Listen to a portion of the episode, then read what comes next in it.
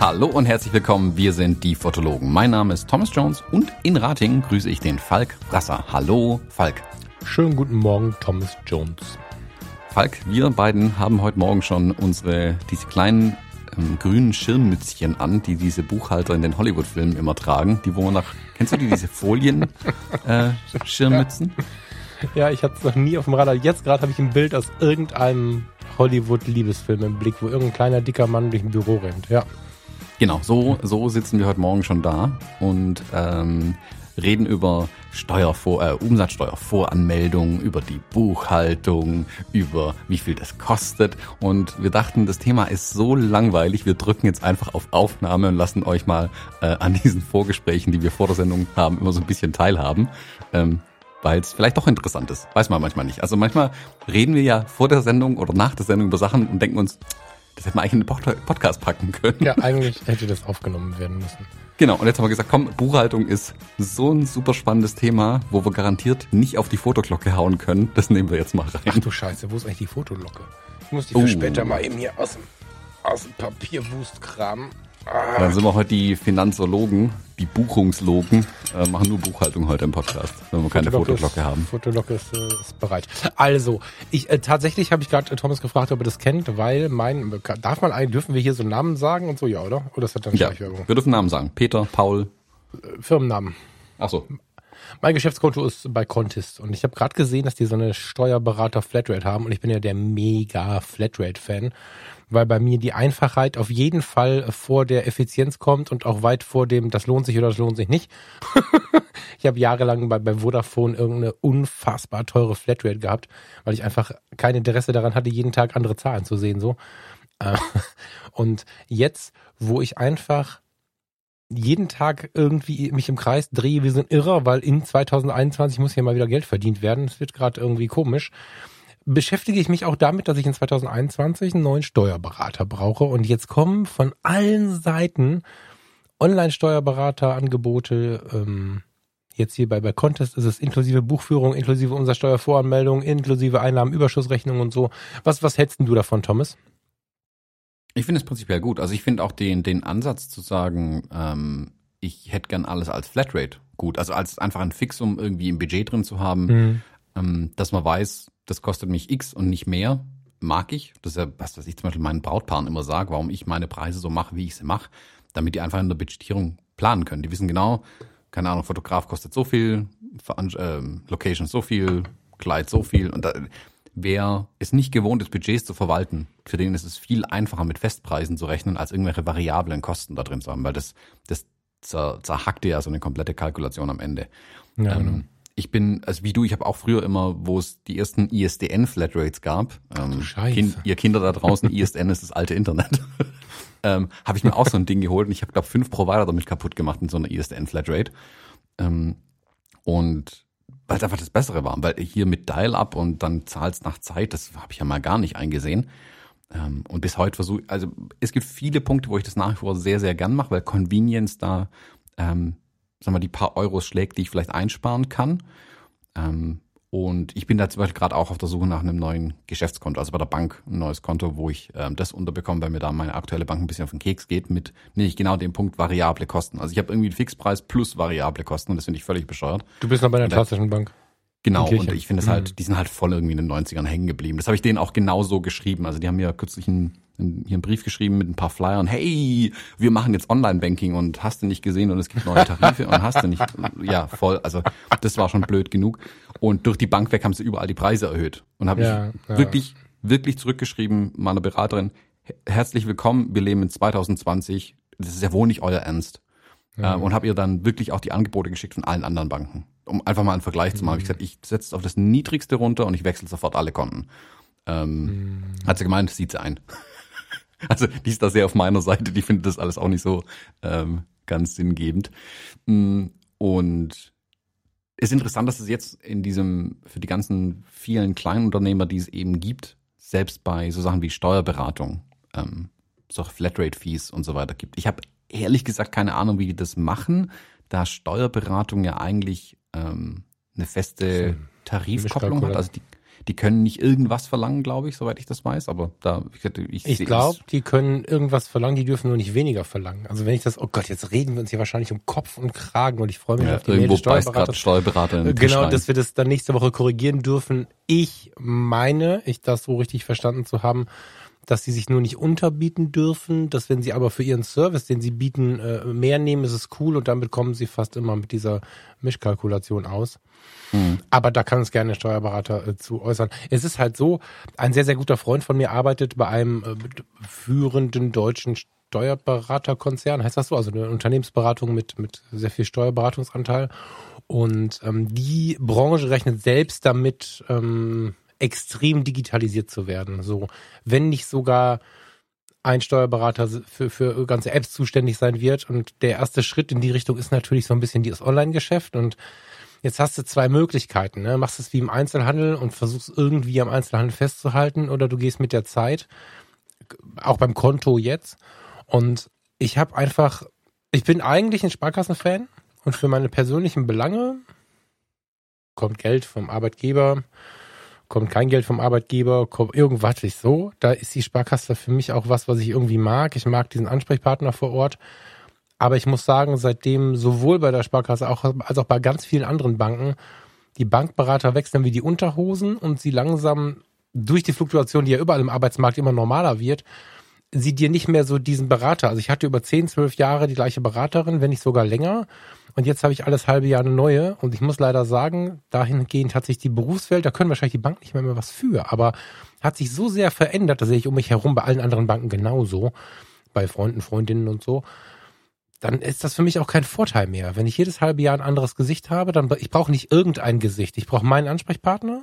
Und wenn ich den nicht haben kann oder damit rechnen muss, dass der in einem halben Jahr wieder weg ist, dann mache ich das sehr, sehr gerne online. Und ich habe keine Sekunde vermisst, dass ich vor ein paar Jahren mir das Contest-Geschäftskonto geholt habe. Wir kriegen dafür kein Geld. Ich höre mich gerade irgendwie an wie eine Werbeanzeige. Das ist, ist gerade keine bezahlte Werbung, sondern ich bin da wirklich überzeugt von. Es gibt sogar ein Free-Konto und es gibt ein Premium-Konto, das kostet wie neun Euro. Ich habe gerade mal geguckt, dass ich hier keinen Mist erzähle. Es ist ein Premium-Konto und es gibt ein Premium-Konto zusammen mit einer LexOffice-Buchhaltung. Da hast du dann alles inklusive, inklusive Rechnungen schreiben, Rechnungen annehmen, diese verknüpfen.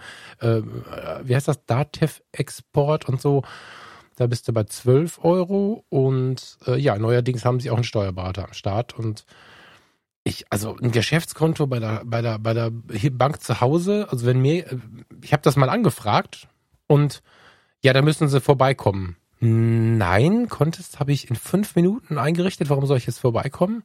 Ja, wir müssen ja sprechen und Sie müssen was unterschreiben. Ja, dann bin ich schon raus. Das weiß nicht, ob du es verstehen kannst, Thomas, aber wenn du einmal gemerkt hast, dass du mit einer App, mit deiner, mit deinem Personalausweis und mit einem digitalen, ähm, sag mir, wie es heißt, ähm, äh, wie heißt dieses, dieses Verfahren, dass du, dass du, dass die wissen, wer du bist? Sowas? Ja, wie Postident, aber halt digital. Also du hältst in deine Handykamera deine, deinen Ausweis, das wird aufgenommen, mhm. du bewegst den nach gewissen, nach, nach gewissen Lichtzeichen und so.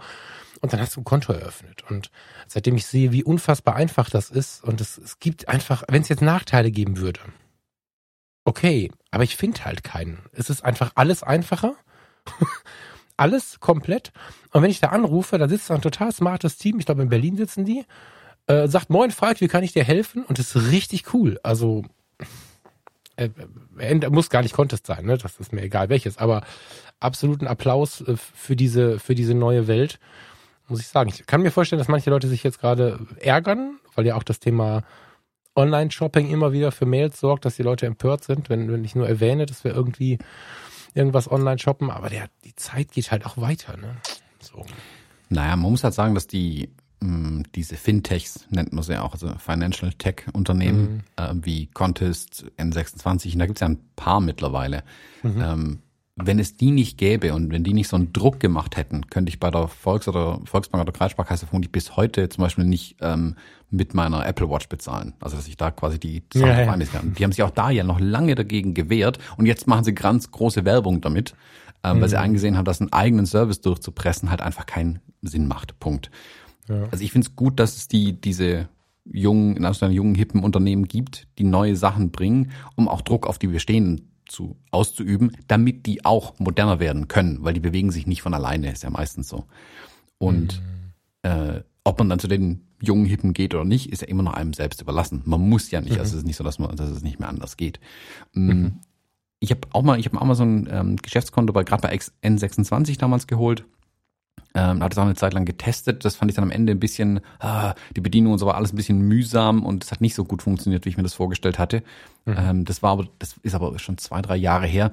Da hatten die zum Beispiel noch keine deutsche IBAN, sondern eine finnische IBAN. Und das ging mir halt auch voll auf den Keks, an jedem Kunden erklären zu müssen, warum das Geld jetzt nach Finnland geht. Ähm, und das ist mittlerweile aber auch anders. Also das war, in der Umbruchszeit war das nicht ganz so cool. Ähm, aber ich bin jetzt gerade selbst auch wieder am gucken. Das war ganz am Anfang bei Contest auch so? Ist mhm. inzwischen aber nicht mehr so. Was jetzt eine Visa-Card, ähm, äh, durch die neuesten Entwicklungen am Kreditkartenmarkt sind die dann auch auf andere Karten umgestiegen und so. Die ist halt auch inklusive und so. Ne? Also es sind halt solche Sachen, das ist auch preislich wirklich interessant, weil, weil ähm, so, eine, so eine Kreditkarte, klar gibt's auch kostenlose Kreditkarten, aber die guten kosten in der Regel Geld.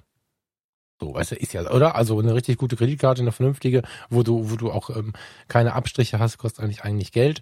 Die ist halt da drin. Da ist halt eine gute Visa-Card mit dabei und so. Also wenn ich was Nachteiliges finde, dann werde ich das gerne berichten. Ne, ich meine, jetzt gerade habe ich auch gut reden, weil in Corona einfach extrem wenig bei mir los ist. Da, kein, da ist auch kein Raum für Nachteile, aber auch in der Zeit davor. Hm. Das ist einfach unkompliziert. Ich bekomme eine Nachricht, wenn Geld eingeht. Das ist auch noch eine Motivation, muss man sagen. Äh, in Corona jetzt auch nicht, aber äh, wenn der Kunde bezahlt hat, dann sehe ich das auf dem Telefon. Ich habe da zwar den Ton für ausgemacht, aber wenn ab und zu das so reinwischt, diese, diese kleine Nachricht beim, beim iPhone und dann steht da irgendwie Contest, neue Überweisung oder so. Das ist, das ist irgendwie auch nicht nur smart, sondern auch, sondern auch motivierend tatsächlich so. Ja, hm. ja also ich finde, man sollte da zumindest mal einen Blick drauf werfen auf die moderneren Sachen. Wie gesagt, ich, also ich habe jetzt seit ein paar Jahren also meine äh, Warenwirtschaft, nenne ich es mal, online in so einem System und das ist, das sind Welten zu dem, was ich vorher hatte. Also vorher war das einfach nur Chaos und jetzt mm. ist es alles sinnig und gut. Ähm, wer da ein bisschen mehr drüber hören will, vielleicht, wir hatten beim Fotografie Business Podcast, haben wir da auch mal eine Episode dazu gemacht und da ist auch im Moment LexOffice äh, Sponsor zum Beispiel. Ähm, und da bieten die auch eine dreimonatige Testversion, glaube ich, kostenlos an. Also wer da mal ein bisschen rumspielen will, dem kann ich das wirklich ans Herz legen, es zumindest mal realistisch zu testen, ähm, ob die Buchhaltung und also auch Rechnungen und Angebote schreiben und der ganze Kram mit sowas nicht besser funktioniert als mit dem, was man im Moment hat. Hm. Dazu ähm, tatsächlich vielleicht mal, also der, der liebe Michael, einen lieben Gruß an der Stelle, also nicht der, nicht der Michael Murray, sondern ähm, der, der Michael mit den Brillen, ich weiß immer nicht, wie ich die Nachnamen hier sagen soll, der hatte mir einen ganz tollen Steuerberater empfohlen, mit dem ich auch ein kurzes Gespräch hatte. Der war auch ziemlich smart und, und ziemlich cool, aber der war halt trotzdem ähm, vor Ort und zwar relativ weit weg von hier. Da spiele ich noch ein bisschen in Gedanken mit, aber ich freue mich auch über jeden, der mir berichtet oder vielleicht sogar selber Steuerberater ist, ähm, wie man es wirklich am unkompliziertesten haben kann. Also das ist ähm, für mich ein großer, großer Wert, dass das äh, Vertrauen auf, auf wenig Komplexität trifft. So. Ja, deswegen, also ich werde mich da auch nochmal tiefer reinlesen in dieses Thema Steuerberater online und äh, vor allen Dingen auch Buchhaltung online. Also ich will so wenig wie möglich einfach zu tun haben damit. Und ich meine, klar muss man das bezahlen. Deswegen mache ich jetzt auch diese Contest-Kiste nicht, sondern habe noch Zeit, ein bisschen mich, zu, äh, mich umzuschauen, weil die 99 Euro, die das im Monat, das ist ein Angebot, das wird auch teurer demnächst. Also im Moment ist es ein Startangebot, 99 Euro. Das werden 149 Euro. Ähm, das lohnt sich momentan nicht, dann habe ich sofort ein Minus auf dem Konto. Also, aber ähm, ja, für 2021 brauche ich ganz, ganz dringend irgendwie einen anständigen Steuerberater, der mir dieses Chaos aus der Hand nimmt. Ja, hm. ja das ist halt so eine, also man glaubt es immer nicht, dass ein, ein, Fotograf oder eine Fotografin so ein kompliziertes Business haben kann, was die Steuerberater echt vor Probleme stellt. Aber da halt ein Großteil der Softwarerechnungen kommt zum Beispiel aus dem europäischen Ausland, das stellt manche Steuerberater schon für ein echtes Problem, weil sie es einfach in ihrem, ihrem äh, Klientenstamm sonst nicht haben. Also keine. Ahnung, da hast du so einen Steuerberater, hat lauter, ich sag mal, kleine Handwerkerchen am Ort. Ähm, mhm. Und das war's dann. Die kaufen irgendwo beim Großhandel ihr Zeug ein, verkaufen dann Privatkunden, fertig ist die Laube, easy peasy. Ähm, aber jetzt kommen ja hier aus Irland da Rechnungen, ich schreibe Rechnungen dann ins nicht-europäische Ausland, da ist aber eine europäische Umsatzsteuer-Identnummer drauf. Das wird dann mit Reverse Charge wieder nach weiß der Herr wo abgeführt. Man muss zumindest nachdenken. Das ist nicht wirklich super kompliziert. Also ich meine, ich habe es jetzt am Ende alles kapiert. Das will viel heißen. Ähm, aber man, da muss man schon ein bisschen genau hinschauen und mit dem Steuerberater im Vorgespräch wirklich klären, wie euer Business aussieht. Idealerweise vielleicht auch wirklich die letzte Steuererklärung mal mitbringen und einen Stapel Rechnung, damit er sich das mal angucken kann. Und wenn er dann im Vorgespräch schon die Augen verdreht, vielleicht ja. weitersuchen. Genau, das ist halt schon das Erste. Ne? Diese Suche nach dem Steuerberater online ist ja so, das ist jetzt, das tut mir total leid, weil ich finde das total charmant, wenn jemand in seinem Büro sitzt und dann auf mich wartet. In Corona-Zeiten werde ich dieses Büro nicht betreten, aber trotzdem ist es natürlich total charmant und auch das Lebensmodell von jemandem. Also ich will jetzt hier nicht online mal eben kurz euch in die Ohren reden, dass irgendwelche, irgendwelche Lebensmodelle zerstört werden sollen. Das ist ja gerade bei fast allem, was Umbruch bedeutet, so. Aber, das böse Wort, wenn ich jetzt online sehe, in der Be Be Beschreibung schon, wir bieten dieses, jenes, welches. Es ist ja nun mal so, dann, dann willst du einen Workshop machen, dann ist der Workshop plötzlich im Ausland. Wie versteuere ich das denn im Ausland? Eigentlich will ich darüber gar nicht nachdenken. Ich möchte eigentlich einen Workshop machen. Und dann möchte ich den irgendwo im Ausland machen und äh, ja, wie versteuere ich den? Weiß ich nicht, mach mal. So. Und das ist nicht arrogant gemeint, sondern das ist einfach nicht mein Business. Ich möchte Fotos machen, ich möchte Trainings machen, ich möchte äh, keine Ahnung, Audioguides machen und so weiter und so fort. Ich möchte Moderationen machen, aber ich möchte halt nicht eine Stunde oder mehr am Tag damit zubringen, was ich jetzt äh, wie versteuern muss. So, das ist, mhm. ja. Und das ist halt das Ding. Ne? Auf der Suche kannst du demjenigen nur vor den Kopf gucken und weißt am Ende nicht, äh, was du kriegst. Und äh, ja. Also gern, gerne Hinweise auf äh, einen coolen Steuerberater. Aber Mhm. Mit Ausnahme dem Ange dieser, dieser, dieser tollen Empfehlung von Michael bin ich gerade tatsächlich so ein bisschen auf der Online-Suche. Also nicht fährst du mal hin, kannst du ihn angucken, ist, also ich persönlich hm, brauche das nicht. Telefonieren wäre gut, wissen, wer es ist, wäre gut, vielleicht sogar einen Namen zu haben, aber ja. Mhm. Spannendes Thema. Wahrscheinlich auch ein sehr polarisiertes Thema. Ich kann mir vorstellen, dass das jetzt auch eine Diskussion für den ganzen Tag geben könnte mit dem einen oder anderen Hörer. Ja. Aber wobei ich das ganz spannend finde, über sowas zu diskutieren, das geht nur auf dem Medium hier leider nicht. Ja, ich meine, ich mein, das Ganze, du kommst da nicht rum, drum rum um das Thema. Steuern, Finanzen, bla. Irgendwie, irgendwie muss, hast du es an der Backe kleben als Unternehmer. Mhm. Ähm, du wirst es nicht wirklich los. Du kannst nur halt möglichst versuchen, wie du sagst, du verdienst ja kein Geld damit, wenn du deine Steuererklärung machst. Das, das geht nicht. Also so, äh, wenn, wenn, dann wärst du Steuerberater. Ähm, mhm. Und deswegen muss es eigentlich abgegeben werden. Und eigentlich sollte es für dich völlig ähm, non-existent sein, dass du es einfach gar nicht im Kopf haben musst. Du solltest natürlich aber gucken, dass du einen Steuerberater hast, der keinen Mist baut und zumindest einen groben ja, ja. Überblick irgendwie hat. Und wie gesagt, deswegen sage ich auch, also wenn der Steuerberater mit den Augen rollt bei ihrer zweiten Rechnung, die du ihm bringst, dann ist es vielleicht der falsche Steuerberater, weil es dann für ihn halt auch alles Neuland ist, so, um hm. mal so einen hm. Begriff zu bemühen.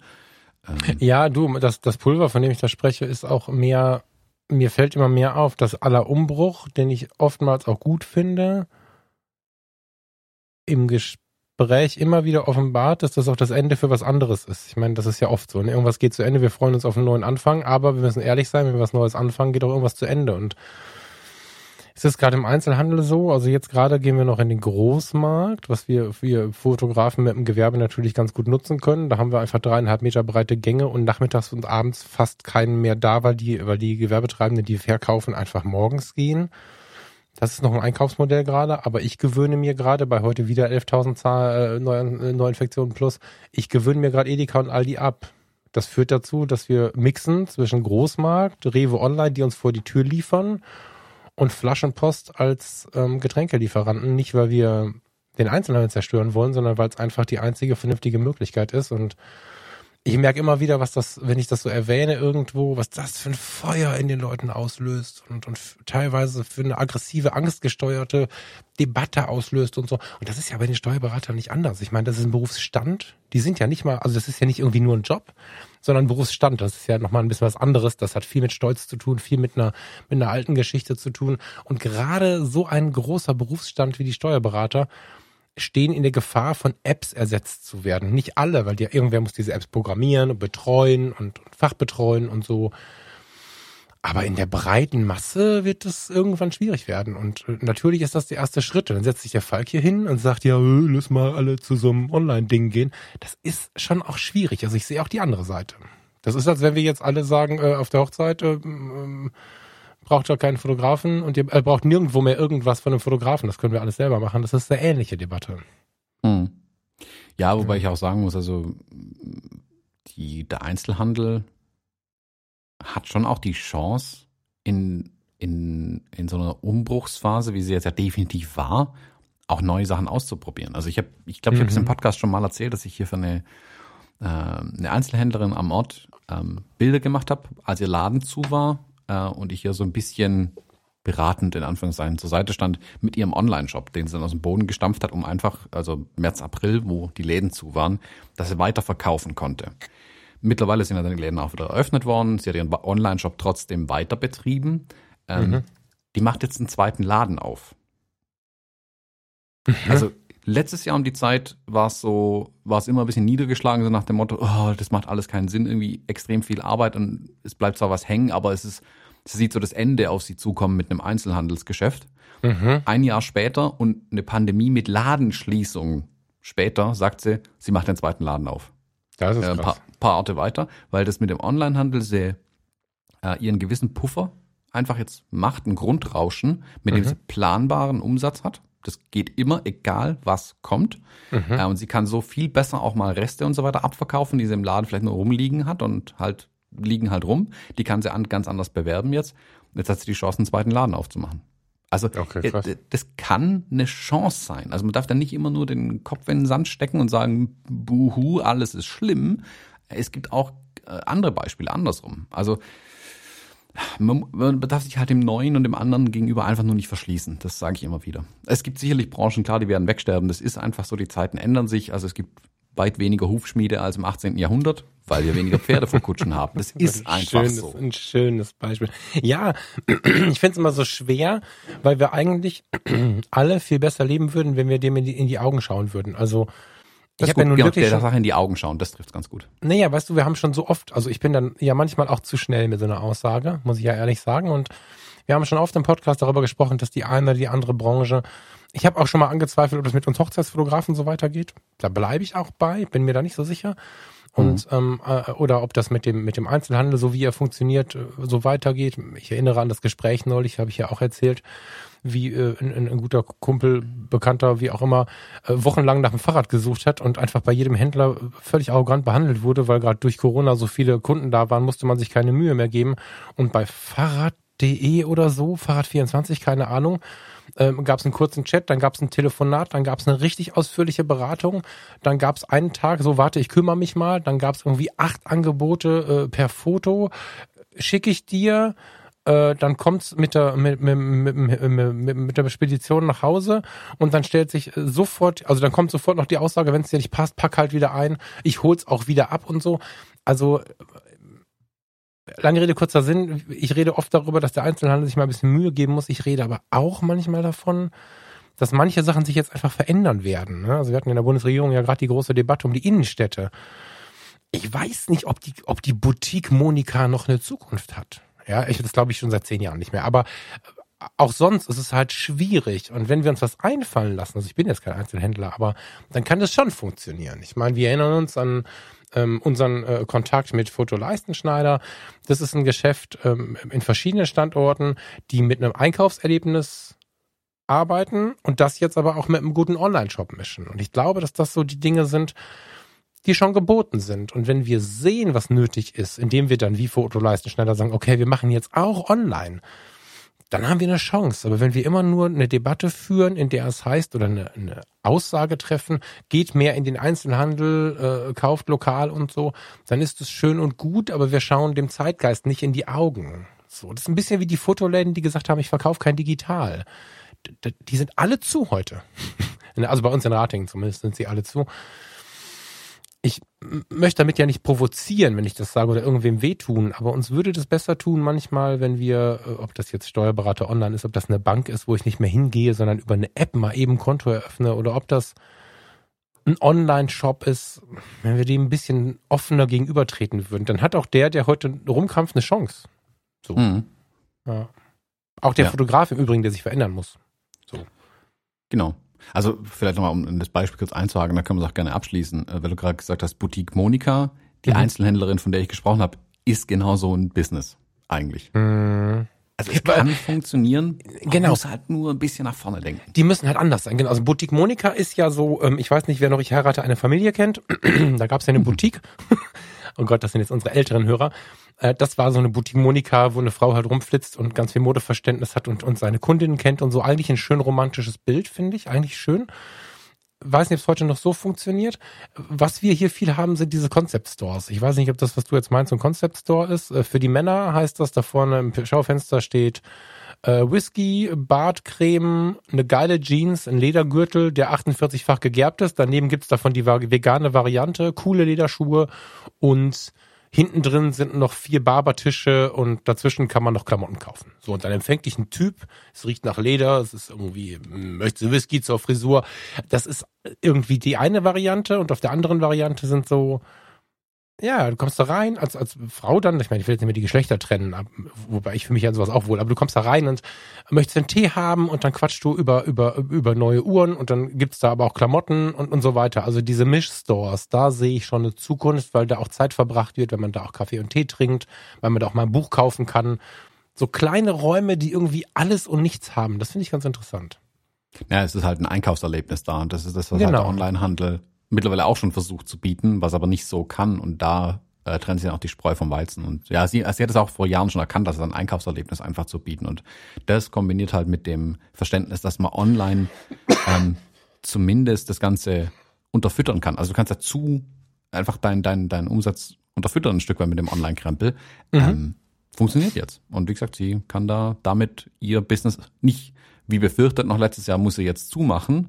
Mhm. Und ich denke mal, das war der erste Gedanke, als die Pandemie über uns drüber gerollt ist, dass sie sich gesagt hat, okay, das ist der Sargnagel. Ähm, das Gegenteil ist der Fall. Also es geht schon. Mhm. Ähm, ja, unser, unser kleiner Barrick hier hat, hat so, so Sachen gemacht, wie wir dürfen nicht mehr in Kundenkontakt verkaufen, aber sie haben dann Nummerschildverkauf gemacht. Dann hast du angerufen oder eine E-Mail geschrieben, hast deine Bestellung abgegeben. Die haben auch einen Online-Shop, wo du parallel gucken kannst. Das ist ganz praktisch, was die Produkte angeht und so. Kannst dich aber auch telefonisch beraten lassen. Dann sagst du, Medma-Trennung FF so und so, so und so. Und dann packst du rückwärts ein, sagst ein Zeitfenster, wann du kommst. Äh, dann kommen sie von hinten, machen deine Kofferraumklappe rauf, legen den Kram rein, wünschen dir einen schönen Tag und bezahlt wird mit PayPal. Klappe zu eingekauft. Das ist natürlich auch so, das sind so kleine Tricks, die halt auch geil sind, die dann diesen Zwischenweg zeigen. Also die, die der einzige Weg ist nicht das Internet, aber kreativ sein, auf die Sachen eingehen, das finde ich halt mega wichtig so. Mhm. Nicht, dass ich irgendeinen Weg gefunden hätte, das jetzt mit der Fotografie zu machen in Corona. aber ja, aber das müssen wir auch nicht zu lange ausführen, weil es ist halt auch genau, wirklich ein Feuerthema. Ich will genau, jetzt wo habe ich es ja wieder hingestellt? Ich will jetzt auch nicht immer dafür sorgen, dass irgendwer traurig zu Hause sitzt. So, ich brauche mal eine neue, oder? Irgendwie, also irgendwie ist, ist, ist die schon, die schon so ein, Was denn? Hätte es nicht bei Amazon kaufen sollen. Wieso sagst du das jetzt schon wieder? Ich bin da schon echt für gestraft worden, dass ich gesagt habe, die habe ich bei Amazon gekauft. Ja. Es gibt handgebaute äh, Fotobimmeln. Irgendwer hat mir dann auch so eine Kirchenbimmel geschickt für 650 Euro oder so. Weißt du, diese, vor, bevor es die Hostie gibt, gibt's ja diese Wecker. Diese, mhm. ja. Ja. Lieber Thomas, lass, lass uns über die Fotografie sprechen. Bevor wir in irgendwelche Objektivkisten reinrutschen, hast du noch ein bisschen was zu erzählen, weil du jetzt neuer Thomas Gottschalk von Fuji bist. Genau, oh Gott. Ähm, nee, ich habe sogar noch was anderes. Und zwar, wir hatten letzte Woche, ähm, glaub, ich glaube, es war letzte Woche, hatten wir über die neuen iPhones, glaube ich, ganz kurz gequatscht, dass die jetzt ja auch so einen äh, LiDAR-Sensor drin haben bei den Kameras mittlerweile. Wir haben darüber gesprochen. Haben wir da nicht drüber gesprochen? Habe ich mit irgendjemand also, anderem drüber gesprochen? Glaub, Egal. Es gibt neue iPhones. Podcast. Keine Ahnung. Okay. ähm, es gibt neue iPhones und die haben neben tollen neuen Kameras haben die jetzt auch so einen LiDAR-Sensor mit drin. Was macht ein LiDAR-Sensor? Ist äh, Light Detection and Ranging, sprich ähm, der sendet für uns unsichtbares Licht aus, das kommt zurück und dann fängt das wieder ein. Bisschen wie eine Kamera mit Blitz kann man sich das vorstellen. Aber der kann dreidimensionales Abbild seiner Umgebung machen und dadurch weiß die Kamera ganz genau, ähm, zum Beispiel, wo sie hinfokussieren muss. Und da habe ich dann gesagt, ich glaube, war das nicht bei uns im Podcast, habe ich das irgendwo anders erzählt? Ich blick's auch schon nicht mehr. Ja, vielleicht Auf bin ich ja dement. Es ist jetzt möglich, dass ich es einfach Vielleicht war es in dem YouTube Live, wo ich darüber gesprochen hatte. Das könnte das, sein. Du machst zu viele Stunden am äh, Patienten, hätte ich fast gesagt, am, äh, am Hörer. Erzähl mal. Ja. Genau, auf jeden Fall haben die das drin und ich habe irgendwo gesagt, geil, wenn wir sowas mal in der Kamera kriegen könnten, dann ist es nicht der Unterschied, also wenn du ein, äh, ein Phasendetektionsautofokus hast, der kann zwar ähm, messen, also der, der sieht quasi ein Objekt vor sich und weiß zumindest, in welche Richtung er den Fokusmotor anwerfen muss, damit das Objektiv den Fokus findet, weil er durch die Phasendetektion feststellen kann, ist das Objektiv, äh, ist das Objekt vor oder hinter meiner Schärfeebene. Das ist schon mhm. wesentlich besser als ein Kontrastfokus. Kontrastautofokus fährt einfach so lange den Motor hin und her, bis es mal ein Bild gibt. Äh, oder bis das mhm. scharf ist, was unter dem Pixel liegt. Phasendetektion weiß zumindest die Richtung. Leider weiß die Entfernung. Sprich, wenn eine Kamera und Objektiv zusammenarbeiten und auch Entfernungsskalen quasi haben intern, könntest du mit dem LiDAR-Sensor ganz dem Objektiv sagen, äh, so und so weit vorfahren, das Objekt liegt genau bei 2,36 Meter Entfernung. Dann fährt das Objektiv dahin, ist scharf, abdrücken, fertig. iPhones haben das jetzt mittlerweile. Ähm, und ich habe einen Artikel gesehen bei äh, Petapixel, glaube ich, den ich, Moment, ich rufe nochmal kurz auf. Petapixel, genau, den packe ich aber auch unten in die Shownotes rein. www.fotologen.de slash 180, glaube ich heute. Ähm, irgend so ein, ähm, wie heißt der bei, bei ähm, Entenhausen? Daniel Düsentrieb. Irgend so ein Daniel Düsentrieb hat so ein, hat seine Kamera auf einen Gimbal gepackt zum Film mit einem F0,95 Objektiv, also Schärfe fast nicht vorhanden und ein LiDAR-Sensor oben auf die Kamera drauf, ein Motor rangeknallt und das wiederum mit dem Objektiv verbunden. Sprich, die Kamera weiß oder der Sensor weiß exakt, auf welcher Entfernung das Ganze ist und kann genau dahin zoomen und den Fokus auch halten. Ähm, das ist natürlich mega. Das ist jetzt eine ziemliche Bastellösung. Das sieht auch ein bisschen aus, als ähm, hätte Han Solo mal wieder den Millennium Falcon zusammengeklöppelt irgendwie. Mhm. Die Idee ist aber geil. Und mir gibt es Hoffnung, dass die Kamerahersteller da vielleicht äh, sich Notizen machen und für die nächste Zeit äh, sowas mal integrieren. Ähm, also lange rum erzählt, vielleicht das Video mal angucken. Ich fand das irgendwie spannend und interessant, wer sich da ein bisschen so für äh, Technik, Technik interessiert, was da mal noch kommen könnte. Ähm, ich finde es eine witzige Idee. Also wie gesagt, es sieht ein bisschen wild aus, aber ähm, bräuchte ich jetzt auch nicht jeden Tag auf der Kamera das Ding, aber die Idee ist auf jeden Fall gut. Äh, ich bin fast schon ein bisschen neidisch, dass er das durchgezogen hat, weil ich ja die gleiche Idee mehr oder weniger hatte. Hätte ich mir mal einen, einen Lötkolben kaufen müssen, dann hätte ich sowas auch machen können. Ja, ich finde es äh, spannend, dass du es erzählst, weil ich habe von dem iPhone tatsächlich nur wahrgenommen, dass es neben der 5D-Geschichte gar nicht so richtig spannend ist. Aber dann ist ja doch ein Part irgendwie interessant. Ja gut, neues Design und so, aber ja. Okay, vielen Dank für diese. Äh also wenn wir vielleicht bei Fotografie und iPhones kurz bleiben, wirklich interessant an dem neuen iPhone finde ich diese Ultraweitwinkelkamera. Mm, ja, die was, wie, was, nee, erzähl mal. Also die, das, ähm, es gibt jetzt irgendwie vier, fünf iPhones, keine Ahnung, viele. Ähm, und aber alle durch die Bank weg haben das die normale Kamera nach wie vor. Mhm. Das waren, glaube ich, früher also 24 Millimeter oder sowas. Also umgerechnet irgendwie vom, vom, ähm, vom Bildwinkel her. Und alle durch die Bank weg haben noch eine Ultraweitwinkelkamera bekommen. Sprich, du, das ist dann, keine Ahnung, 18 Millimeter, 15, also ich müsste mal nachgucken, wie viel genau. Auf jeden Fall zu weit, um eigentlich normale Bilder machen zu können, weil alles immer verzerrt ist und wild aussieht. Mhm. Ich finde aber, ich sehe ganz viele Bilder mittlerweile von Leuten, die mit diesen iPhones rumfotografieren und mit diesem Ultraweitwinkel echt coole, witzige Sachen machen, eben durch diese äh, Verzerrung entsteht, wenn du nah an Objekte rangehst oder die Kamera nach oben oder unten kippst, also Stichwort stürzende Linien, aber mhm. es halt auch kreativ einsetzen. Und ich bin ehrlich, das, das neue iPhone am meisten würde mich dran reizen, diese Ultraweitwinkelkamera zu haben, weil die bestimmt Spaß machen kann, ähm, mit der Sache Bilder irgendwie zu machen. Äh, also wer da einfach mal in die Beispielgalerien reingucken oder auf Instagram, gibt es bestimmt auch einen passenden Hashtag dazu, das mal ein bisschen anschauen. Ich finde das total witzig, mit so einer Ultraweitwinkel zu arbeiten. Ähm, ja, ist auf jeden Fall, also gibt lustige Bilder. Und es ist äh, extrem, ich glaube, es ist extrem anspruchsvoll, oder? Also ich finde Ultraweitwinkel super anspruchsvoll.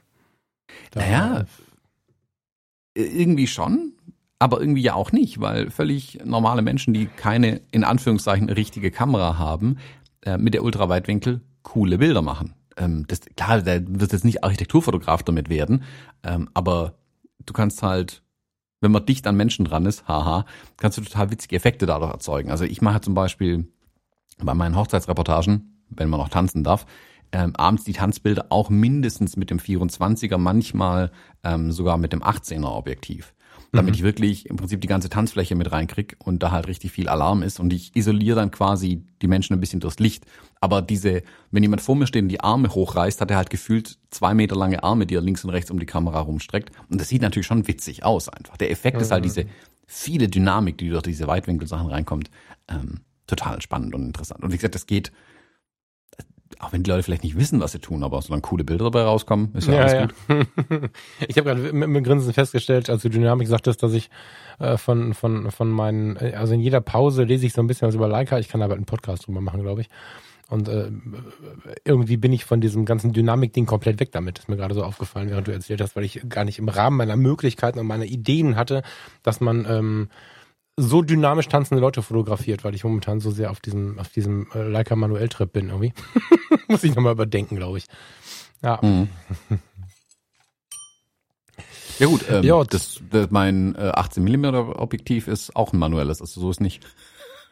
Ja, und in dem Ultraweitwinkelbereich hast du ja auch einfach einen, einen, einen Schärfentiefe-Bereich, wo du die Leute angucken kannst, wo du einfach nicht durch die durch den Sucher gucken musst, sondern wenn du dich fotografisch ein bisschen gebildet hast, das ist ein bisschen, das ist wieder nicht böse gemeint, aber dann weißt du einfach, ähm, dass dein Objektiv bei, keine Ahnung, 35 oder noch weiter 20 Millimetern oder wie weit wir auch immer runtergehen, einen Meter auf drei Schärfentiefe hat. Und dann kannst du auch ohne durchzugucken fokussieren. Du war, also ist übrigens eine, eine warme Empfehlung. Ne? Neulich habe ich eine Diskussion mitbekommen. Da hat der ähm, ähm Patrick, äh, Patrick Ludolf in seinem seiner Videos so einen Schärfentiefe-Rechner äh, ausgepackt und es gab tatsächlich Leute, die das nicht kannten. und für mich ist das ein essentieller Teil der Fotografie, ungefähr meine Objektive so gut einschätzen zu können, um zu wissen, auf welchen Entfernungen sie, sie scharf sind. So, deswegen gibt's ja diese Entfernungsskala auch. Äh, wenn ich weiß, mein Objekt wird so zwei Meter weg sein und ich weiß, ich habe einen Meter Schärfetiefe bei Blende so und so und Brennweite so und so, wenn ich mir diese mehr Werte immer mal anschaue oder mir die App installiere für diesen Schärfetiefe-Rechner, kann ich viel freier fotografieren, viel mehr aus der Hose fotografieren und auch zum Beispiel in der Streetfotografie, selbst wenn ich aus der, aus der Hüfte schießen möchte. Wir hatten das Thema gerade vor der Aufnahme kann ich halt scharf fotografieren, ohne mit einer Blende 8 zu fotografieren, dass alles scharf ist, sondern kann auch mit einer Blende zweieinhalb, ist vielleicht ein bisschen mutig, aber kann jedenfalls auch so fotografieren, dass ich Leute ähm, scharf mit einem unscharfen Hintergrund gestalten kann, ohne halt durch die Kamera geguckt zu haben. Fette Werbung dafür, sich mal mit sowas zu beschäftigen. Und das hat mich unter dem Video ein bisschen erschrocken, dass da so viele Leute dabei waren, die das gar nicht.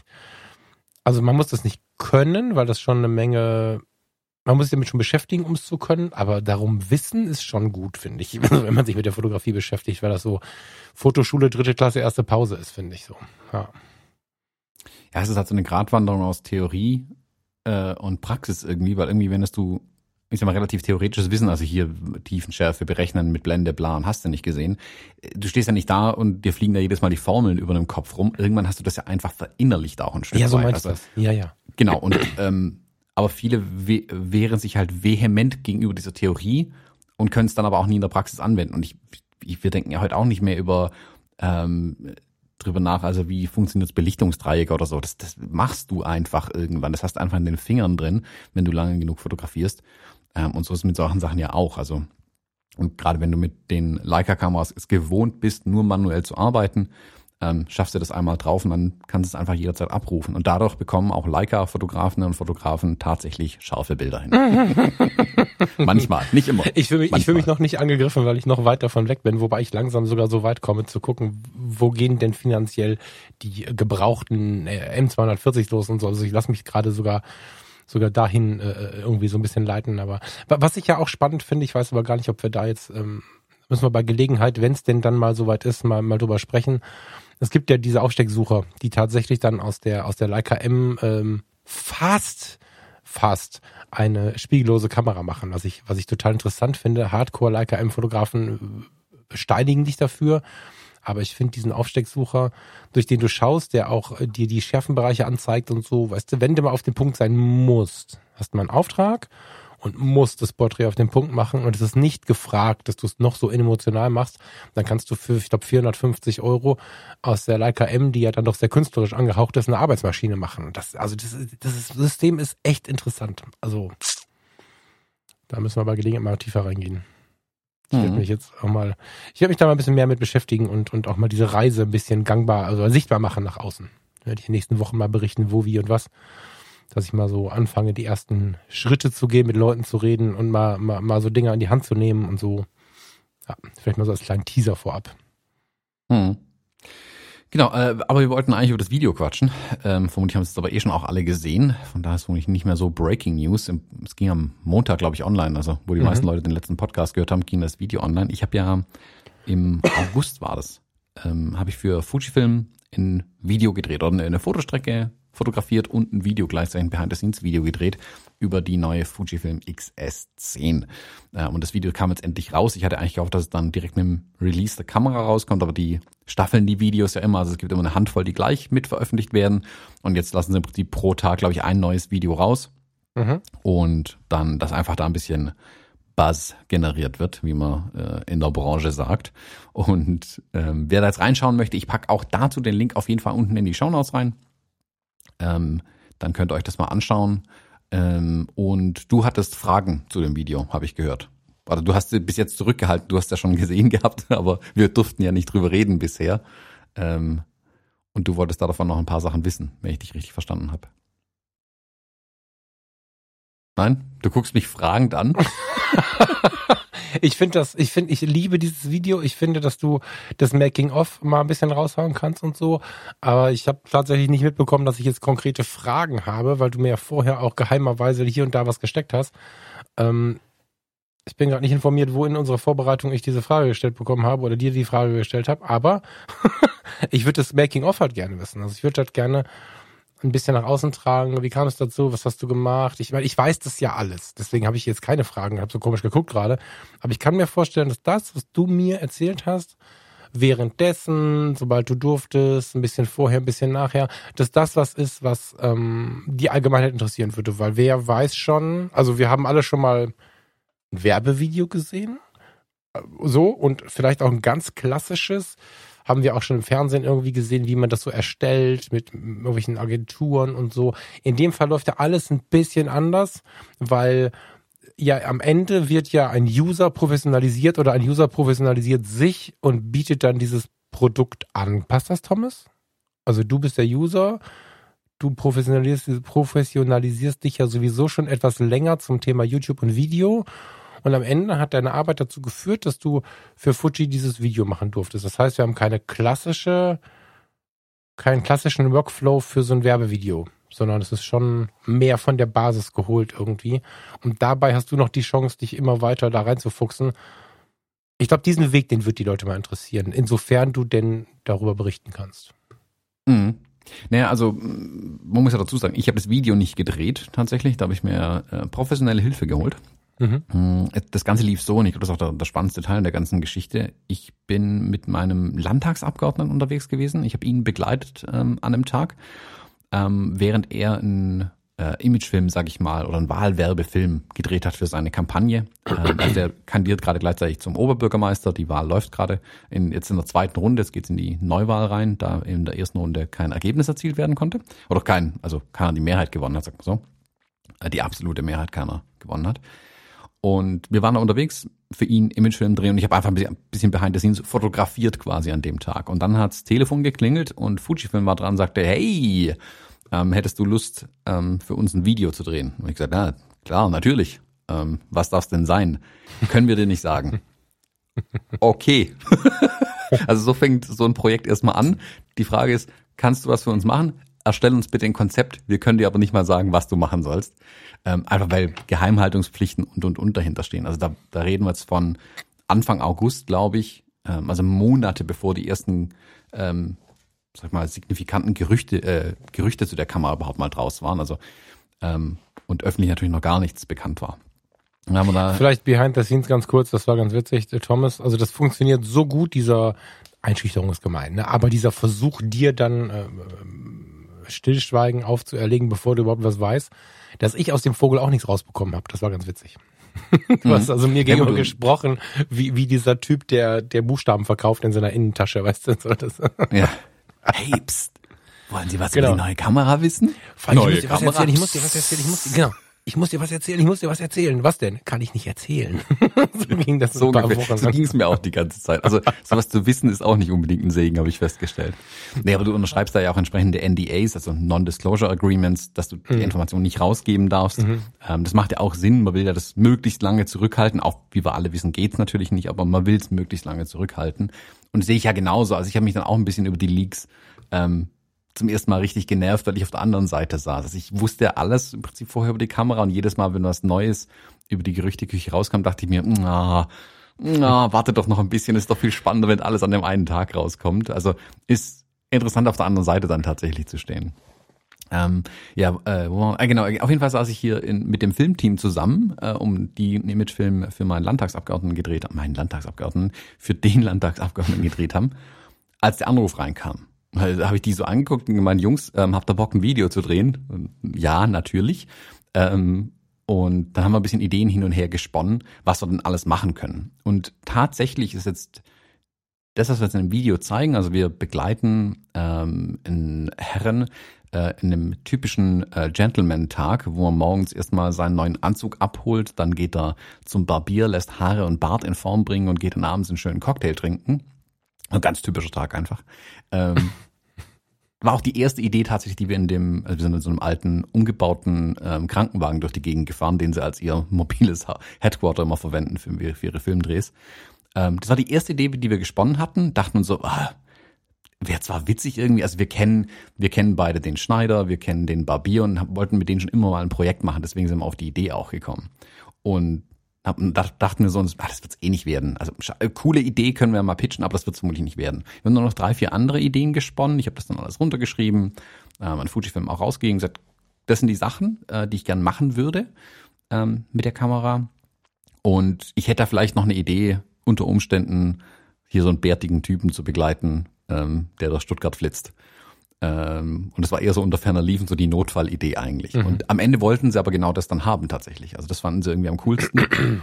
und dachte ich mir, ja, cool, geil, freue ich mich auch. Ähm, das A war, also das war dann zu der Zeit auch wichtig, es war nicht mit Reisetätigkeit verbunden. Da war ich mhm. dann ganz froh drum tatsächlich, dass ich da nicht, ähm, jetzt weiß der Herr, wo hätte hinfahren müssen, noch mit dem ganzen Team und so weiter. Also äh, einfach, dass auch dass wir uns an die Regeln halten können, die zu der Zeit einfach galten. Und es war, man durfte zwar reisen zu der Zeit, aber ich wollte es wenn möglich vermeiden. Und mhm. Stuttgart, easy, das können wir alles hinkriegen. Und ja, dann kam die Kamera irgendwann dann auch tatsächlich. Und äh, da habe ich selbst zum ersten Mal die Kamera gehabt, noch Informationen zu der Kamera gehabt und musste feststellen, okay, die ist ganz schön anders, wie wir jetzt ja alle wissen, die XS10, als ich mir das vielleicht vorgestellt habe. Und dann haben wir ähm, die Termine halt fixiert. Du musst ja dann, das ist eine relativ große Produktion auch. Ich meine, du musst da plötzlich an viel mehr Strängen ziehen. Ich glaube, das ist auch so der Grund, warum sie das nicht jedem in die Hand drücken, so ein Projekt. Mhm. Ähm, weil was ich fotografiert habe ähm, und was ich dann das Video irgendwie reinspreche ins Mikrofon, ist das eine. Gleichzeitig bist du ja aber ähm, äh, Executive Producer, wenn man sowas nennen darf, ähm, also ausführender Produzent der ganzen Kiste. Mhm. Am Ende habe ich ja überall die Finger drin, also mehr oder mhm. weniger, oder zumindest die, die Fäden in der Hand, muss es planen, muss es alles koordinieren. Ich meine, das ist der, keine Ahnung, wir waren ähm, zwei Kameraleute, mein Assistent Wayne, schöne Grüße an Wayne, ähm, die Leute aus den Stores, die da sein mussten, ähm, du musst ein Auto organisieren, du musst Leih-Equipment organisieren, du musst möglichst gucken, dass die, dass das Wetter an dem Tag auch noch passt. Mann, hatten wir Glück mit dem Wetter. Mhm. Äh, es war super sonnig und schön, aber nicht heiß. Das war wirklich gut. Ähm, und das dann alles hinzukriegen, ist das eine. Und das im Nachhinein betrachtet ist das der größte Aufwand, weil Fotografie lief komplett an dem Tag. Ich konnte, hatte nur den Tag zum Fotografieren tatsächlich und es musste während dem Dreh auch passieren. Also es ist nicht so, wie er oft vermutet wird, ah ja, die Bilder macht er in Ruhe und dann dreht er noch mal ein bisschen Video dazu. Ähm, ich habe mich voll auf die Fotografie konzentriert und habe mein Videoteam einfach machen lassen. Ähm, das ist Schöne, da merkt man dann auch, wenn man wirklich mit Profis zusammenarbeitet. Ähm, du bist gerade aber zu effizient. Ich glaube, dass wir tatsächlich kurz beleuchten dürfen, wenn du es bereitstellen möchtest. Zum Beispiel, du sagst so beiläufig, ja, oder so begleiten wir so einen Typen, der seinen Tag verlebt. Wenn wir uns das Video angucken, dann denken wir, hm, ganz normaler Tag, ganz normaler Typ. Mhm. Alle glauben jetzt wahrscheinlich, das ist, dass du dir, dass du nach Hollywood gefahren bist und den Mann äh, gecastet hast und so. Ähm, magst du mal erzählen, woher der kommt? Ich finde, dass solche Sachen aus Stuttgart. also da war es tatsächlich so, genau, also die, die Idee, das grobe Skript stand und das entspricht auch immer noch dem, was wir da jetzt sehen. Ähm, was tatsächlich lange eine Unbekannte war. Moment, ähm, das grobe Skript kommt aber von dir. Genau, das stand, aber das hat, hat man so. Ja, yeah, aber das klingt jetzt, genau. das klang jetzt gerade so, als wenn, als wenn, äh, das könnte man so verstehen, als wenn Fuji dir das hingelegt hätte. Nee, nee, du nee, hast das, das gepitcht, also entwickelt und gepitcht. Genau. genau. Ähm, das stand soweit. Ähm, und das große Fragezeichen waren aber tatsächlich, welches männliche Model wir ähm, dafür mhm. verwenden. Ich habe dann Ich habe abgesagt. Bitte? Ich habe ja abgesagt. Du hast abgesagt, genau, dich konnten wir aber auch nicht nehmen. Äh, Bart hat da eine große Rolle gespielt. Zu dick. ähm, und wir haben, ich habe äh, bei Agenturen angefragt, ich habe ähm, bei Models direkt, die ich über Instagram und so Kontakt habe, habe ich angefragt. Äh, bei vielen war tatsächlich das Problem, dass sie halt von weiters wegkommen und auch da die, die, die Reiserei einfach ein Problem darstellte für manche. Mhm. Mhm. Ähm, die Agenturen auch war ein bisschen durchwachsen, was da an Vorschlägen kam. Hat mir auch ein paar Sachen haben mir nicht so wirklich gefallen. Äh, am Ende des Tages war es dann wirklich so, dass wir erst den ähm, Herren, der jetzt beim Herrenausstatter steht, der Mark, der den Anzug quasi breit, eigentlich wäre er unser Notfallmodel gewesen. Und mhm. glücklicherweise hat dann aber noch der Janni, der jetzt der Protagonist ist in dem Video, zugesagt. Das ist der Chef von dem Barbershop nämlich tatsächlich. ja, genau. Ähm, ja. Der ist morgens in aller Herrgottsfrüh, ähm, der war für ein paar Tage Familie besuchen in der Schweiz, kam dann aus der Schweiz zurück ähm, und ist wirklich heim unter die Dusche und dann zu uns ans Set gefahren. Also das war alles ein bisschen knapp. Ähm, Mark, dem im äh, Anzugladen, dem ist dann noch das Auto verreckt am Morgen. Äh, der konnte dann auch nicht kommen. Der wurde vom Janni noch abgeholt. Also das war schon auch alles ein bisschen Chaos, ähm, bis wir dann endlich dann alle am Set standen und loslegen konnten. Aber war ein Glücksgriff dann tatsächlich. Also ich fand es jetzt auch im Nachhinein betrachtet tatsächlich besser, dass wir den Janni äh, vor, vor der Kamera hatten. Also in das Video reingucken, dann könnt ihr euch auch ein Bild davon machen, wie der aussieht, weil der so cool aussieht. Also der, ich habe ihm gesagt, komm in ganz normalen Straßenklamotten und er kam einfach in den coolsten Klamotten, die man sich vorstellen kann für sowas. Also besser hätte ich es nicht aussuchen können, vermutlich. Und ja, der läuft wirklich privat so rum.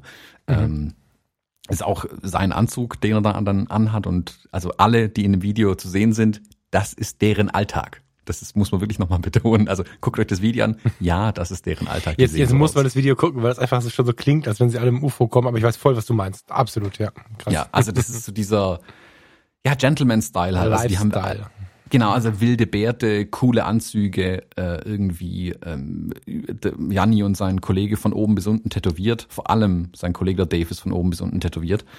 Ähm, das muss man gesehen haben auf jeden Fall. Ja, und dann ging es an den, an den Dreh und an die Fotografiererei. Mm, die Aufgabenstellung von Fujifilm war, fand ich auch interessant und das hat sicherlich eine Rolle gespielt, warum sie es auch mir gegeben haben. Ähm, die ganze Kampagne, also was Japan geplant hatte, war dieses straight out of camera, also direkt aus der Bilder, äh, direkt aus der Kamera perfekte Bilder erhalten. Ähm, ich dachte erst, sie hätten die Tagline von meinem Buch runtergeklaut, aber da sind sie wohl selbst draufgekommen in Japan. Soweit hat das Buch vielleicht noch nicht ganz geschafft. Und die Aufgabenstellung war, das Ganze auch rein als JPEGs zu fotografieren. Das mhm. hätten sie nicht mal unbedingt dazu sagen müssen, weil im August kannte auch noch kein RAW-Converter dieser Welt die Kamera. Du hättest mit den RAW-Dateien gar nichts anfangen können, selbst wenn du es noch so arg gewollt hättest. Ähm, aber das Ziel war, man wollte bitte Da habe ich noch gar nicht drüber nachgedacht.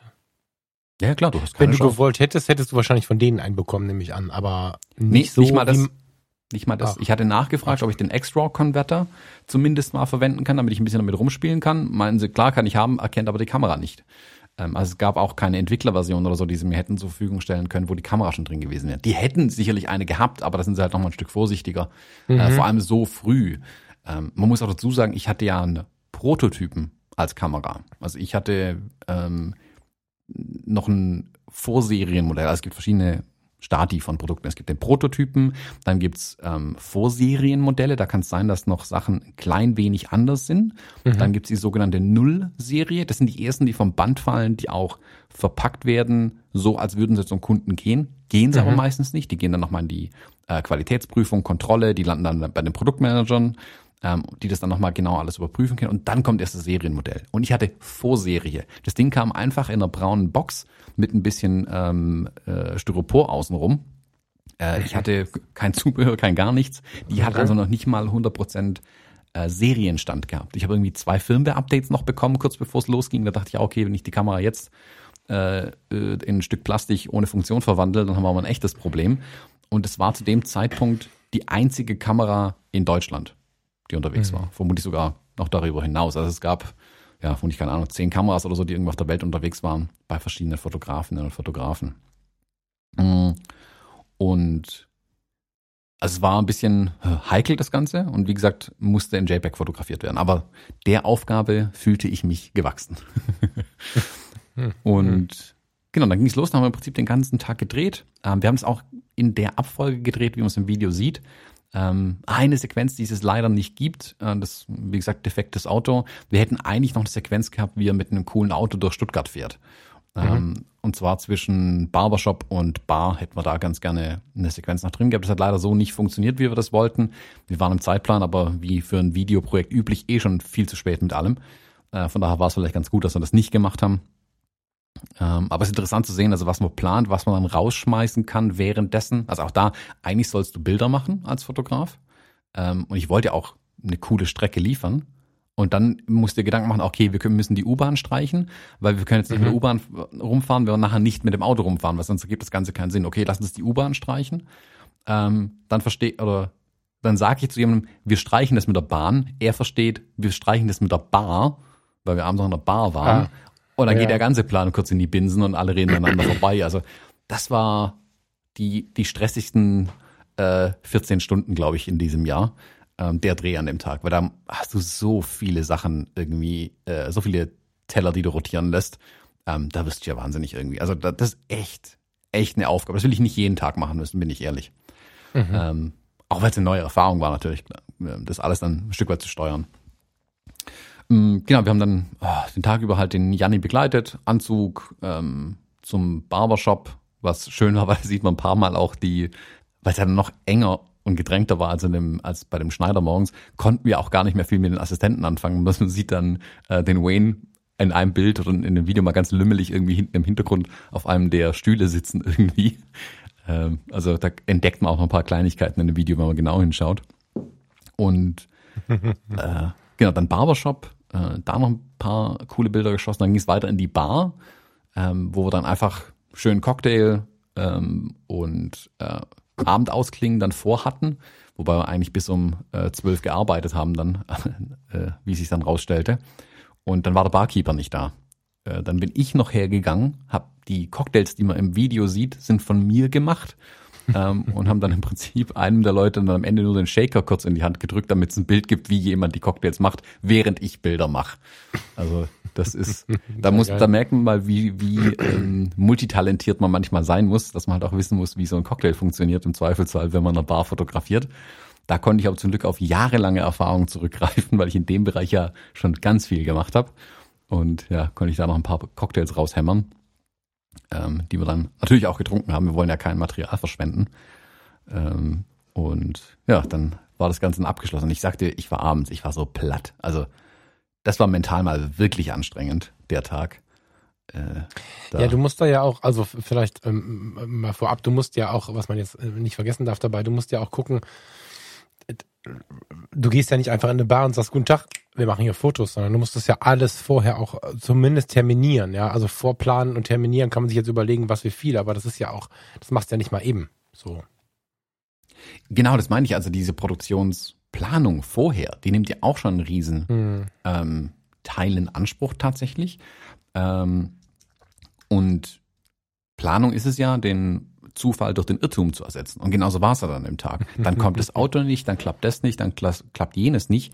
Ähm, äh, das ist, und du hast es ja immer im Hinterkopf. Du kannst es ja nicht, nicht mhm. wirklich abschalten. Du weißt ja, was noch alles kommt. Ja. Ähm, und äh, das ist schon, also es ist gar, ist gar nicht so sehr, dass die Fotografie so angestrengt hätte. Und ums Video habe ich mich ja gar nicht gekümmert. Also ich habe mit äh, Louis und seinem Team ja abgesprochen. Ich wusste ja, was die machen können auch. Ich habe ja gesehen, habe ein bisschen Referenzen auch angeguckt. Also ich habe zum ersten Mal mit denen gearbeitet, muss vielleicht dazu sagen dann. Äh, aber ich habe mir angeguckt, was machen die. Und das hat wirklich alles Hand, nicht nur Hand und Fuß, das ist richtig geiler Shit, was die machen. Wenn man dazu sagt, dass der Kerl auch noch Anfang 20 ist, ähm, eine erfolgreiche kleine Videoagentur hat ähm, und wirklich schon mit großen Firmen zusammenarbeitet, da hatte ich wirklich Glück, ähm, dass ich im Auto saß mit ihm, als der Anruf reinkam.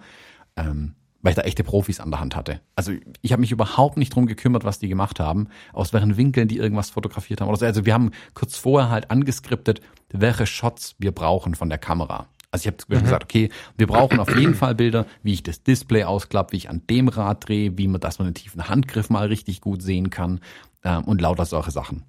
Gleichzeitig mussten wir aber drumherum arbeiten, da wir ein Vorserienmodell hatten, durften wir nicht alle Sachen an der Kamera zeigen. Also es gibt mhm. Dinge, die in dem Video nie zu sehen sind und das ist Absicht, weil sie noch nicht fertig waren. Und da musste es dann auch noch drumherum arbeiten. Ähm, meine größte Angst war zwischendurch irgendwann, wo wir draußen waren in Stuttgart, dass gleich irgendeiner herkommt und sagt, hey Thomas, was ist denn das für eine Kamera? Ähm, das war so meine Angst, warum wir dann die Sachen draußen möglichst schnell irgendwie erledigt haben.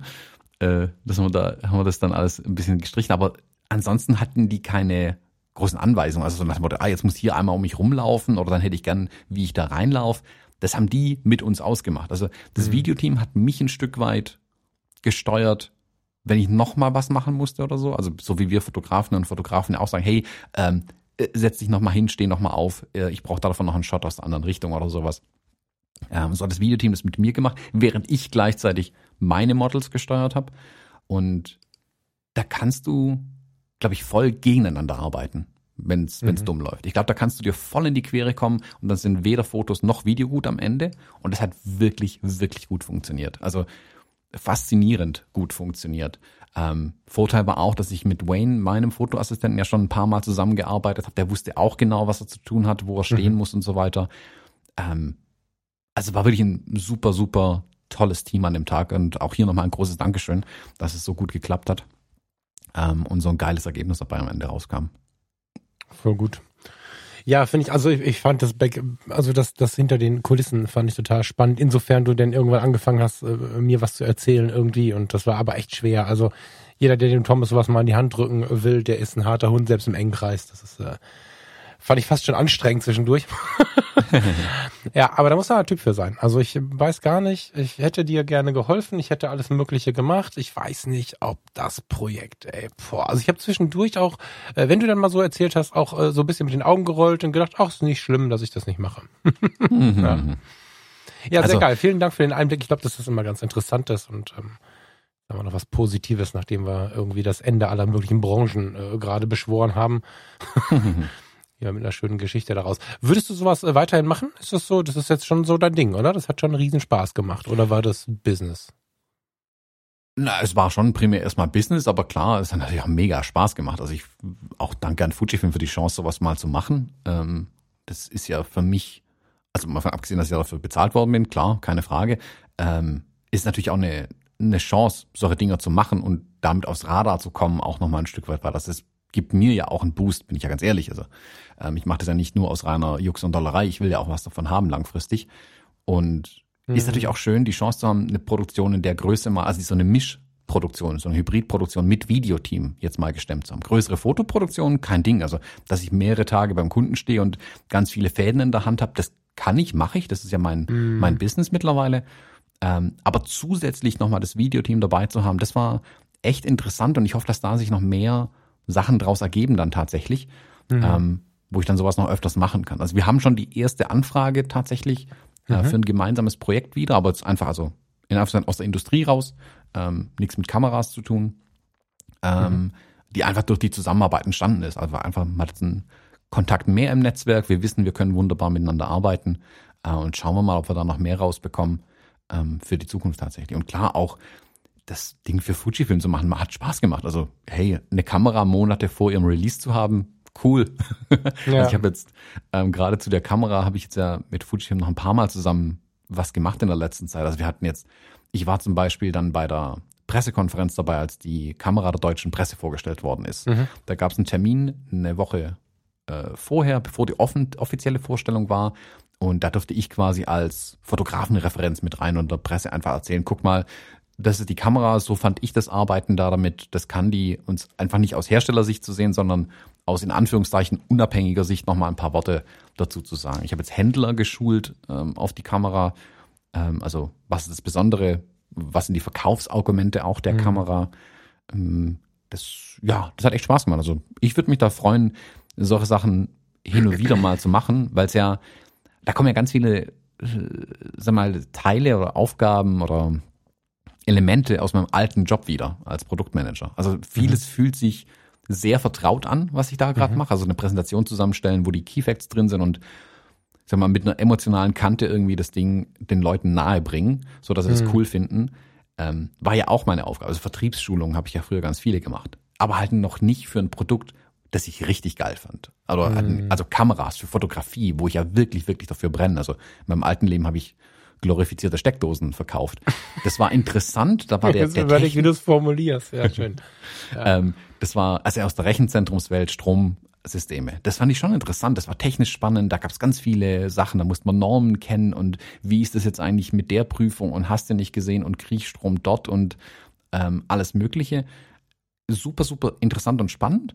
Aber für Fotografie brenne ich halt nochmal ganz anders. Und Mhm. das jetzt ein bisschen machen zu dürfen, aber trotzdem unabhängig zu bleiben tatsächlich, ja. Also das ist dann schon das Schöne. Ich hätte jederzeit ja Nein sagen können. Also wenn ich gesagt hätte, hey, die Mhm. Kamera ist der volle Bockmist, hätte ich einfach Nein sagen können. Also ich habe nichts ja- erzählt, was unwahr war, sag mal so.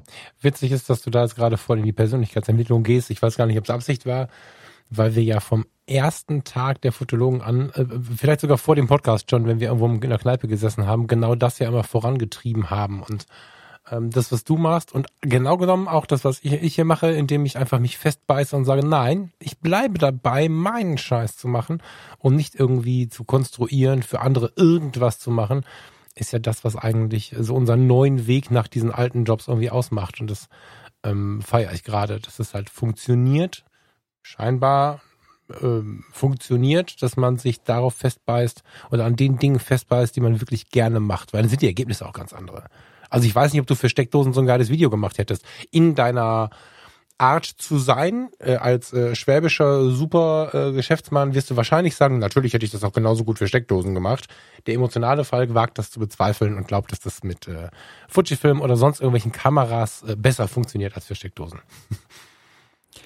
Es ist natürlich schon nochmal was anderes, wenn du wirklich dafür brennst. Also ich, Genau. für meine anderen Kunden bringe ich ja auch für die die Produkte bestmöglich äh, ins Licht, sage ich mal. Ja, es war, Ähm, ich habe Also keine Ahnung, ich habe jetzt kürzlich für eine, für eine Versicherung zum Beispiel ähm, Sachen fotografiert. Das ist super, das macht mir auch Spaß. Also ich bin auch gerne Dienstleister und da muss ich nicht unbedingt ähm, jedes Produkt super cool finden und sagen, boah, Versicherung ist mein nächstes Ding. Ähm, aber die, da, da schätze ich halt die, die Aufgabe und da ist der Reiz wirklich die Aufgabe, okay, wie kann ich ein Produkt, was so unemotional ist, ähm, oder sogar genau ins Gegenteilige geht, was man vielleicht haben will, also Versicherung, dann ist ja immer was passiert. Ähm, wie kann ich das jetzt irgendwie cool vermarkten, in Anführungszeichen? Ähm, das kann man schon alles machen, aber ich bin da froh, dass ich ständig neue Aufgaben habe. Also gestern Versicherung, morgen dann, keine Ahnung, Barbershop vielleicht, wo ich sage, oh cool, das ist wenigstens irgendwie witzig und da kann man was Cooles draus machen. Und am Tag drauf ist es, keine Ahnung, ein Immobilienmakler, für den ich was mache. Mir macht es halt Spaß, diese verschiedenen Aufgaben zu nehmen äh, und Lösungen zu finden für meine Kunden. Wenn ich aber dann mal hin und wieder so Leuchtturmprojekte habe, wo ich wirklich sagen kann, geil, da brenne ich zu 100% dafür, das ist dann halt schon richtig, richtig schön einfach. Ja. Ja, ich würde sagen, also liebe Leute, wir hatten eigentlich geplant, mit euch heute über 135 Millimeter zu sprechen. Ich würde sagen, in Anbetracht der Zeit, wo ist denn hier meine Zeit? Die Zeit. Eine Stunde sieben, boah. Also wir sollten äh, das verschieben. Ich glaube, nächste Woche haben wir anderes vor, aber wir kommen dann irgendwann später nochmal mit den 135 Millimetern. Das ist nämlich auch eine ganze Episode und ich habe dazu eigentlich so viele Punkte und so viele spannende Infos und so viele Ideen. Das muss eine eigene Sendung werden. Deswegen würde ich sagen, wir gehen mal raus, oder Thomas? Hast du noch was? Ich habe sonst nichts mehr. Außer. Video angucken und Kommentare dran lassen, liken, hit like und subscribe, wie man sagt in der YouTube-Welt. Also bei diesem Video fand ich ja witzig, dass das die, die Hörer vor dir gefunden haben. Ja, das ist ein bisschen schief gelaufen. Äh, ich glaube, da ist die Planung durcheinander gekommen. Mir wurde gesagt, dass es ähm, im Laufe der Woche kommt. Ich hatte nicht mit Montag gerechnet. Ja. Und dann haben, haben wir ein paar von unseren Hörerinnen und Hörern schon den Link zugeschickt zum, zu meinem Video. Und da hat es dann schon, glaube ich, keine Ahnung, fast 1000 Views beieinander gehabt oder so zu dem Zeitpunkt. Ja, fand ich herrlich. Gut, ich äh, wünsche euch einen schönen Freitag, liebe Hörer, euch eine schöne Woche und äh, wir hören uns entweder auf anderen Kanälen oder nächste Woche Freitag wieder. Bis dahin. Genau. Bis dann. Tschüss. Ciao.